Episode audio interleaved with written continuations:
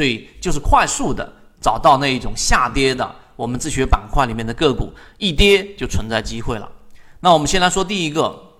有几个特点。我们说读书要读原文，我们第二季还是一样，在原来的缠论基础之上。所以为什么大家要先学好第一季？第一季基础的概念明白了之后，第二季听起来就很顺了，就直接轻舟已过万重山，走完这八节课。那我先给大家说一说，有几个观点，有几个观念，大家一定要明白啊。原文里面有提到，就有人要问，就算我们关注的自选板块里面的个股跌破了五日线，那它也有可能很快速的会拉回来啊。这种问题也经常会问到我说：“一木老师，这样的个股是不是说它这个跌破了，我为什么出现卖点一定要卖掉？它很可能再涨起来呢？”这里面有一点是我们在这个圈子里面一直给大家去讲的，在交易过程当中，这这一种任何的可能性你都可以去预想，但是在市场选择这个方向可能性的时候，只有一种，就是在当下你必须要有一个明确的一个判断。所以，如果拉起来，按照小级别上，那么我们还可以再选择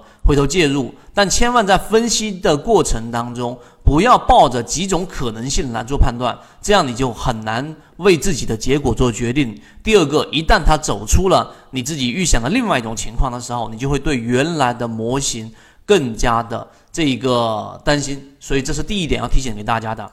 第二点呢，就是我们要分级别去看。这里面第二端为什么我还专门圈出来给大家呢？就是对于小资金级别，你可以看到小的这一种呃时间周期，例如说我可以看到三十，可以看到十五分钟，好了，十五分钟级别的。那么对于小级别的操作者，你可以去做到比较精确的这样的一种呃低吸或者说是高抛。但实际上，对于日线级别啊，所以对于你是一个日线操作者的时候，记住我说的小级别只是用来做一些仓位上的高抛低吸，降低成本而已啊。做好了，成本低一低，获得了筹码，同样的资金不变；做的不好，那也没有多大的一个问题，顶多就是成本稍微抬高一些。但千万不要在日线级别的筛选过程当中，然后又用小级别去全仓。圈子有完整的系统专栏视频。图文讲解可以帮助大家建立完整的交易系统，